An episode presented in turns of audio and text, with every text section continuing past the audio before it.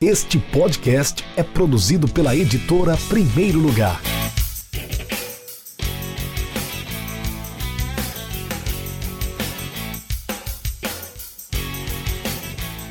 Muito bom dia, muito boa tarde ou muito boa noite a você conectado nos podcasts da editora Primeiro Lugar.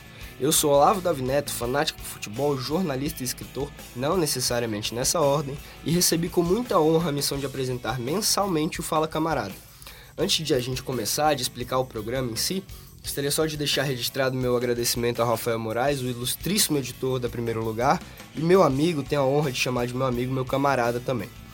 É, também queria pedir desculpas, né? Sei que não é muito bom a gente pedir desculpa no programa inaugural, mas minha voz está um pouquinho anasalada, meio fanho, tô com um probleminha de garganta, mas a gente vai levando na medida do possível, tá bom?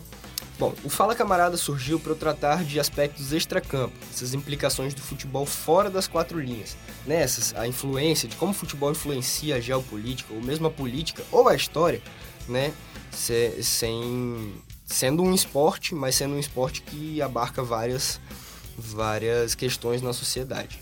Até para a gente acabar com essa ideia com esse absurdo de que futebol e política não se misturam, que até tem jornalista esportivo que vai em rede nacional dizer que política não tem espaço dentro do futebol. Pessoal, isso é uma balela, tá? uma grande baboseira de um cara que não entende, uh, de um cara ou de um segmento que não entende uh, a importância do futebol como transformação social.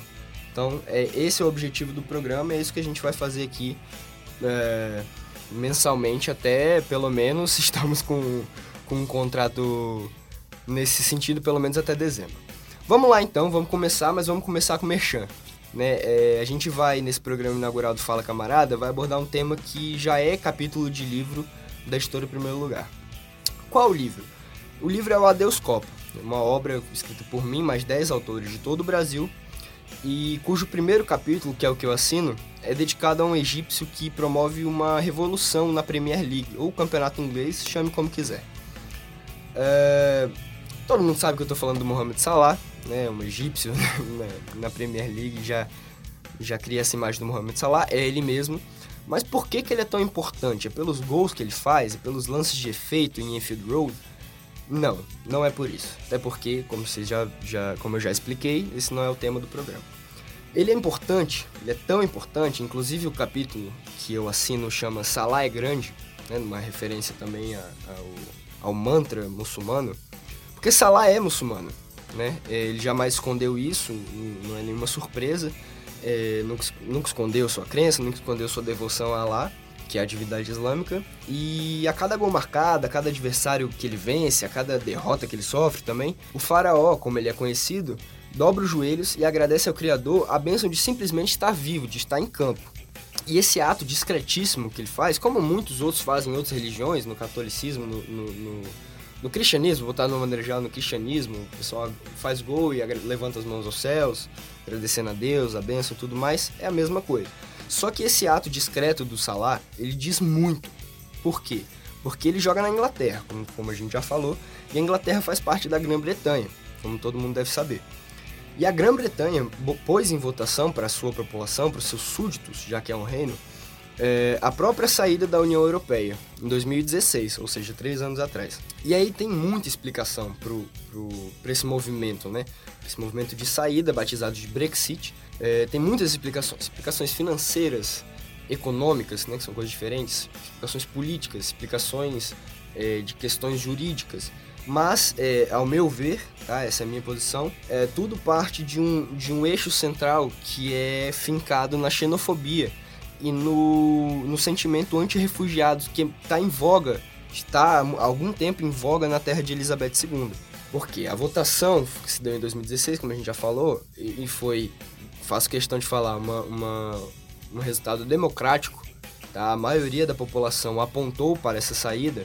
É... Bom, Aconteceu a votação em 2016, a maioria da população apontou para essa saída e a Grã-Bretanha iniciou então o seu processo de desmembramento da União Europeia. E aí onde Mossalá move suas montanhas, onde, é, enfim, realiza seus milagres, de, faz a sua revolução. Enquanto os súditos da rainha se esquivam dos efeitos colaterais do extermínio, patrocinado pelo Ocidente também no mundo árabe, Né? A gente não pode esquecer que Estado Islâmico e outros grupos terroristas extremistas no mundo árabe, nessa faixa do mundo árabe, também foram financiados por Estados Unidos, por Inglaterra e por todo esse eixo, vou botar aqui ironicamente como eixo democrático que sai espalhando a democracia armada deles pelo mundo, eles também patrocinaram esse extermínio que, tá acontecendo, que está acontecendo há algum tempo e continua acontecendo, mesmo que tenha saído um pouco da mídia tá bom? Enfim, eh, os súditos da rainha se esquivam desses efeitos colaterais, fecham as portas a quem foge diariamente de um inferno itinerante. Eu, eu não sei, eu não imaginaria ter que fugir todo dia de um inferno, de um, de um, um, um adversário que é quase um fantasma que está no seu encalço, né? Que é assim que, que os... Isso faça essa imagem através de relatos e, e depoimentos de imigrantes mesmo que vagam pela Europa achando, procurando alguém que os, os receba né, com condições minimamente humanas. Enfim, quando isso acontece, o Salah dribla, passa, chuta, marca gol, tudo mais, em campos, em gramados, em grandes estádios, em templos de futebol como Wembley, por exemplo, em solo inglês, né? E a, a, reverência que ele faz a Alá atinge a face de um reino banhado em preconceito, que não é de agora, não foi em 2016 que isso aconteceu, que isso, que isso pipocou.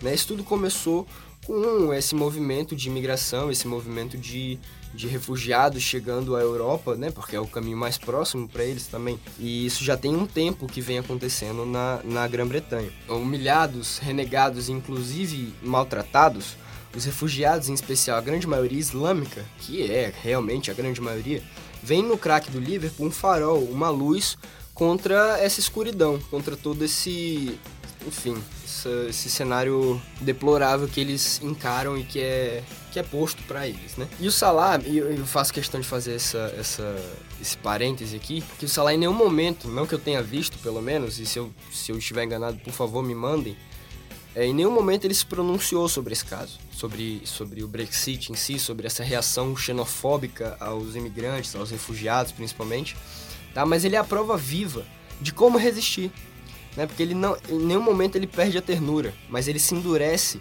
gigantemente contra quem ataca seus irmãos de fé com gestos simples, né? Com, com uma reverência a uma divindade. É como se você, cristão, cristão, ou, enfim, vou, vou botar o cristão que é um exemplo mais, mais próximo. É como se você levantando a mão e apontando para os céus, né? Fazendo referência a Deus, você combatesse toda uma ideologia contra que, que vai contra a sua religião, contra a sua crença. E aos poucos o Salah ele, ele muda o pensamento de gerações de torcedores.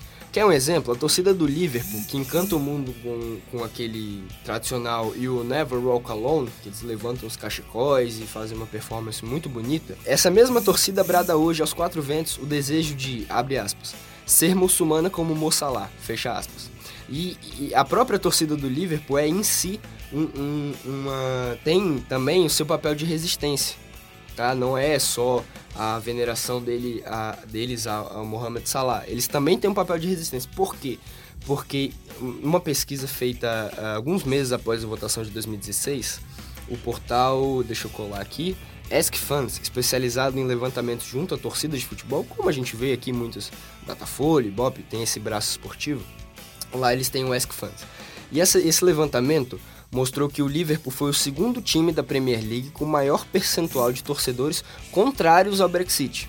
Em compensação, em Liverpool mesmo, a gente sabe que, eh, se não souber, fiquem sabendo agora, tem Liverpool e Everton, né? É a rivalidade, é o Merseyside Derby. Desculpa a pronúncia também. Bom, tem esse Merseyside Derby e eles... Uh, e o Everton, a torcida do Everton, foi a segunda em apoio ao desembarque da Grã-Bretanha do, do bloco europeu, da União Europeia. Então, assim, você vê que os rivais são rivais até nesse momento, né? Que o, o, estão em pontas, literalmente pontas diferentes da mesma tabela. Agora, uma coisa, vou abrir outro parênteses aqui. Quem estuda história, ou não estou falando que eu sou um profundo conhecedor, porque eu não sou, mas eu tenho muito interesse, leio bastante sobre, enfim, história, eventos históricos e tudo mais. E a gente percebe que a história é cíclica. E ao longo do, do, do do caminho que ela percorre, a gente vê vinganças, redenções, dê o nome que quiser, frequentes. Assim, pelo menos anualmente a gente vê uma, um episódio desse. E o que aconteceu na Grã-Bretanha? Nesses três anos depois da votação, os britânicos pouco a pouco voltaram atrás. Pouco a pouco eles foram vendo que não foi como eles imaginavam, que ia ser uma saída simplesmente burocrática, que iam assinar um papel e, e a Grã-Bretanha estaria fora da União Europeia, mas manteria-se com os privilégios que ela, que ela tem ou teria por, por ser parte do, do, do bloco europeu.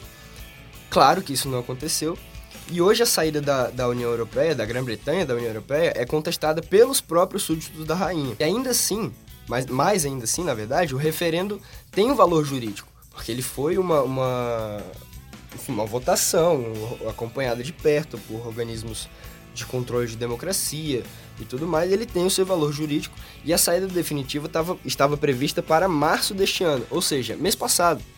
Mês passado. Se você que está ouvindo isso agora pesquisar e abrir uma nova aba no seu celular, no seu, no seu computador, você vai ver que não, não se consolidou. Por quê?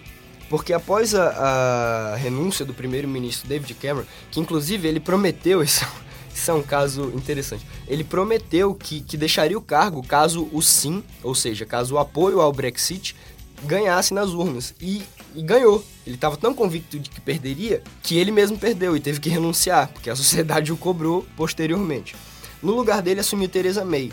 E ela procurou, ela já tem uma postura é, mais favorável à, à, saída, e ela procurou viabilizar uma, um desembarque mais suave, para que não fosse um rompimento, enfim, um rompimento muito brusco e que gerasse celeumas jurídicos, celeumas diplomáticos e tudo mais. E para isso ela tentou costurar acordos com os países europeus, fora da União Europeia já, claro, é, para não acordos comerciais, acordos econômicos, acordos de imigração para não ficar isolado e tentou até postergar esse divórcio da ilha britânica com o continente. Só que, o que acontece? Os esforços de May se tornaram alvo de chacota na diplomacia europeia. A ministra europeia da França, lá cada país que, que integra a União Europeia elege um ministro para lidar junto né, com a União Europeia. A ministra europeia da França, Nathalie Loiseau, chegou a batizar o próprio gato de Brexit, pois, abre aspas, me acorda miando para sair, mas quando eu abro a porta ele quer ficar, fecha aspas. É uma, uma, uma, um tapa direto na cara da, da rainha, digamos assim. Né? Uma, uma chacota, uma piada, que é realmente o que virou o Brexit. Uh, internamente, May foi derrotada também, foi, foi também acachotada, é isso que fala? duas vezes pelo parlamento inglês quando tentou organizar novas votações. Ela também não conseguiu adiar a saída, que ela queria é, adiar para junho desse ano. Ela também não conseguiu. Ou seja, a situação não tem definição. A Grã-Bretanha, pelo que foi dito em 2016, não faz mais parte da União Europeia, só que essa saída não foi consolidada juridicamente e politicamente também. Então é, fica essa questão sem, sem o povo saber o que, que vai acontecer, se vai voltar, se não vai voltar, se vai sair mesmo, como é que vai ficar a questão é, migratória, como é que vai ficar a questão comercial com os países europeus. É, a questão, eu já vi algum, algumas pessoas comentando, ah, da Libra, do euro, porque a, a Grã-Bretanha não tinha que se submeter ao euro. A Grã-Bretanha nunca se submeteu ao euro, isso, que isso fique claro. Ela sempre é, manteve sua, sua moeda como a Libra, né, foi a Libra esterlina, agora é a Libra, é, porque a Libra ela tem uma, uma estabilidade maior se comparado com o euro.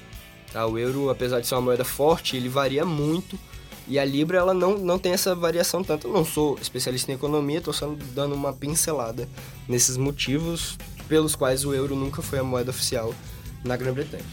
Bom, ainda não há qualquer vislumbre, como a gente falou, do que acontecerá. Caso fique ou caso saia, a Grã-Bretanha deve muito a Mohamed Salah o Mohamed Salah. O homem pacato que ele é, de sorriso tímido que ele é, o homem é, desafeto às extravagâncias do mundo do 0,01% dos boleiros milionários, que ele é também. Mesmo assim, esse sorriso tímido dele, ele desafia semanalmente o grande, poderoso e histórico Império Britânico, que é um dos maiores da história, um dos mais longevos da história, inclusive. Já estourei aqui o tempo que o Rafael tinha me proposto. Mas eu vou só ler aqui um trecho que eu retirei do, do capítulo Sala é Grande no Adeus Copa, que diz o seguinte, capítulo de minha autoria, né? De joelhos, nariz rente à grama, Salah reafirma sua religião num reino cuja população demonstrou o desejo urgente de dar as costas aos refugiados, as vidas por trás da enorme quantidade de números, as pernas e aos braços cansados que preenchem os requerimentos, aos olhos fundos e injetados que miram súplices, berrando por alguma compaixão após tanta indiferença. Corpos e almas das vergonhosas estatísticas criadas pela crise migratória desencadeada na Europa, graças à ação de extremistas, genocidas de si mesmos, no mundo árabe. É isso, pessoal. Chega ao fim nosso primeiro programa do Fala Camarada. Tá? Fiquem ligados. Todo mês traremos um, um episódio novo aqui para vocês. O que fica é isso a resistência de Mohamed Salah ou de Mohamed Salah, como ele usa o futebol, né, a religião e o futebol numa questão extremamente atual, extremamente é, grande de dimensões históricas, diria eu. Né? Porque esse momento eu acredito que nossos filhos, nossos netos estudarão em algum momento, bem como estudam atualmente, ou deveriam estudar atualmente, da formação da União Europeia, né? que veio com Benelux, com comércio comum europeu e tudo mais. Acredito que, que isso será um, um objeto de estudo para os historiadores né, daqui para frente e tudo mais, e estará nos livros em breve. Acabou nosso programa. Continuem ligados. Se gostou, compartilhe aí com a galera. Se não gostou, dá aquela cornetada. A gente está aqui para isso mesmo. Tá bom? Valeu, pessoal. Muito obrigado pela audiência e até o próximo.